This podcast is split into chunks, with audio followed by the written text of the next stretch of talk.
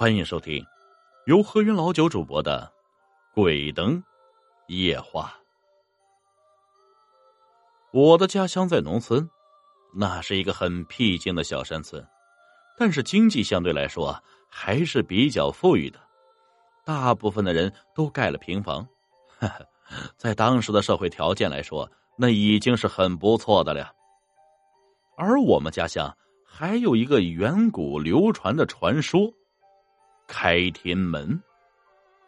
据说，每年的八月十七都是上天开天门的时间，需要内心善良、纯洁的人才有机会见到。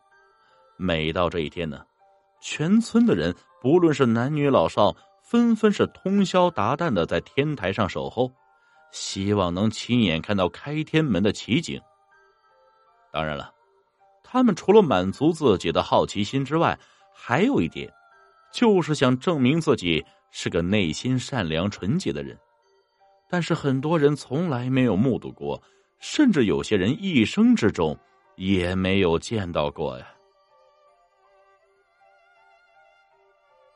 但是，我却有幸亲眼实实在在的见过一次。事情发生在一九八一年的一个夏天里，我非常清楚的记得，当天的时间正好是传说中的八月十七。这个日子对于其他人也许没有什么特别的地方，但在我们村却是非比寻常。首先，从中秋节当天就要开始做好准备。洗干净衣服和身子，一天三次，还要烧香祭拜神灵，祷告让自己能够在有生之年看见开天门，满足此生的愿望。终于到了八月十七日，一大早啊，奶奶就准备啊各种的贡品。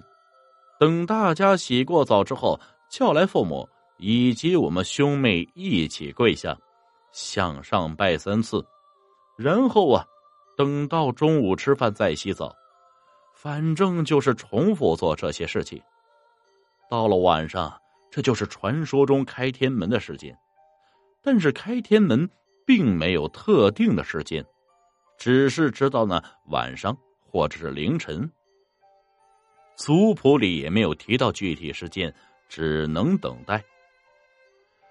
我们全村的人都是在这一晚拿着被子。枕头、睡席到自己家的天台上休息，说是休息，其实没有一个人睡得着，谁都等这个传说中的奇景百年一遇，这谁不期待呀？我们几家小孩子呢，都聚在一起玩耍，这大人们隔着楼房大声聊天玩了不知多久，我们兄弟姐妹都觉得累了。各自回自己家的天台上或院子里休息。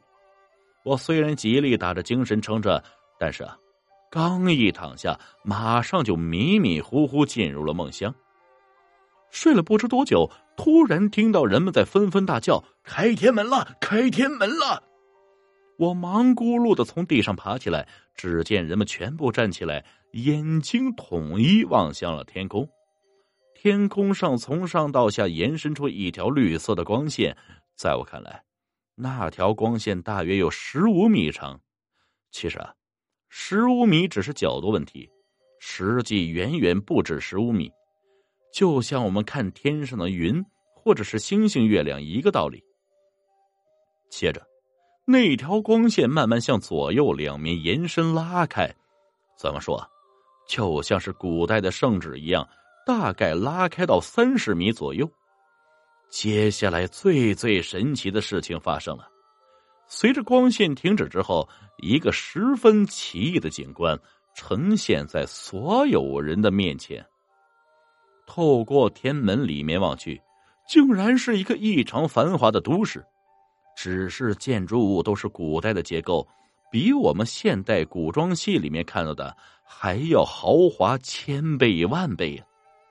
那种漂亮的程度，使我至今都无法用文字表达出来。都市里的景象，就像是放电影一样，十分清晰可见。在周围那些街道上，有的做生意的，也有逛的，既然看风景的。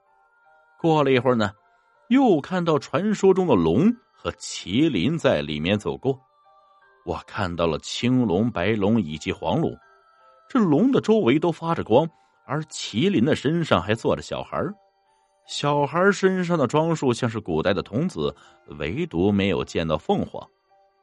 奇怪的是啊，周围的人似乎并没有对这些古代传说中的神兽感到惊讶，也根本不去理睬他们。不一会儿，我妈指着天门一角说：“快看，孙悟空！”我兄妹二人顺着母亲的手望去，还真的呀！骑着白马的唐僧，这猴面孙悟空，猪面的八戒。大汉般的沙僧等人出现，我敢百分之百保证，那确实是唐僧师徒四人啊。只是看到的人物和电视里的人物造型有点不大相同。接着呢，更加神奇的一幕出现了：有个穿着古装的仙女慢慢的飘到天门前，然后她把脚向天门外迈出，我清楚的看见了。她粉红色的鞋与略显青色的裙子在空中漂浮，似乎要从高空走下来一样。但是她的身形明显比我们这些凡人高几十倍。我同姐姐那时候年纪还小，看到仙女要出来，有点害怕呀，赶紧躲到父母身后。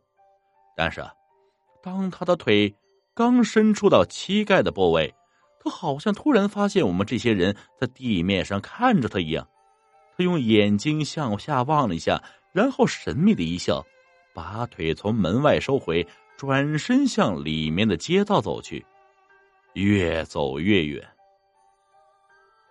正当我们全村每一个人都看得目瞪口呆之时，那条绿色的光线开始慢慢的收缩，然后又变回初始时的一条直线。